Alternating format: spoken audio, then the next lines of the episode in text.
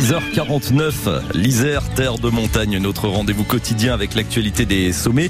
Et aujourd'hui, Christophe Chardon et Laurent Belluard de Montagne Magazine évoquent un art singulier qui s'expose dans les écrins. Laurent Belluard, bonjour. Bonjour Christophe. Philippe Écharoux met en lumière les villages d'alpinisme. Qu'est-ce donc? En fait, l'artiste marseillais Philippe Écharoux, qui au passage adore l'escalade, a développé une technique de projection lumineuse d'images sur des supports divers. Ça peut être des monuments, des arbres, peu importe, qu'il pratique en happening ou à la commande comme ici.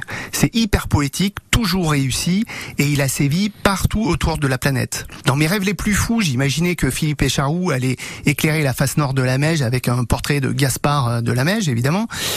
Et il faut dire que ça aurait eu de la gueule, car c'est bien le projet projeter des images d'habitants de ces différents villages du massif des écrins sur différents supports dès la nuit venue. Mais bon, s'il avait éclairé la face nord de la Meige, quelques ayatollahs écologistes se seraient sûrement plein de la gêne occasionnée à la faune locale, c'est-à-dire les trois furieux qui bivouaquent en face nord, car non, les animaux ne sont pas suffisamment cons pour habiter dans des endroits aussi inhospitaliers. L'événement a déjà commencé depuis début juin, mais la bonne nouvelle, c'est que ça dure jusqu'à fin septembre. À la Grave donc, mais aussi à Villard d'Arène, le Monétier-les-Bains, Val-Louis-Pelvoux, la Chapelle en Val-Godemar, Saint-Christophe en Noisan et Val-Jouffré.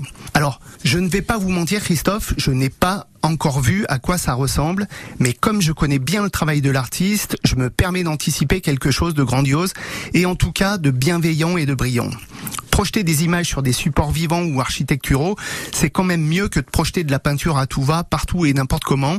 Même si le graphe urbain peut également avoir ses lettres de noblesse, on est bien placé pour le savoir à Grenoble. Hélas, il y a aussi toute la barbouille qui dégueulasse tout, et c'est plus difficile à faire partir qu'une photo qu'on fait disparaître à jamais en débranchant la prise. Du coup, c'est de l'éphémère pour de vrai. Un peu comme un bonhomme de neige à Grenoble ou un glacier à moyenne altitude. Et finalement, c'est ça aussi qui fait le charme du travail de Philippe Écharoux.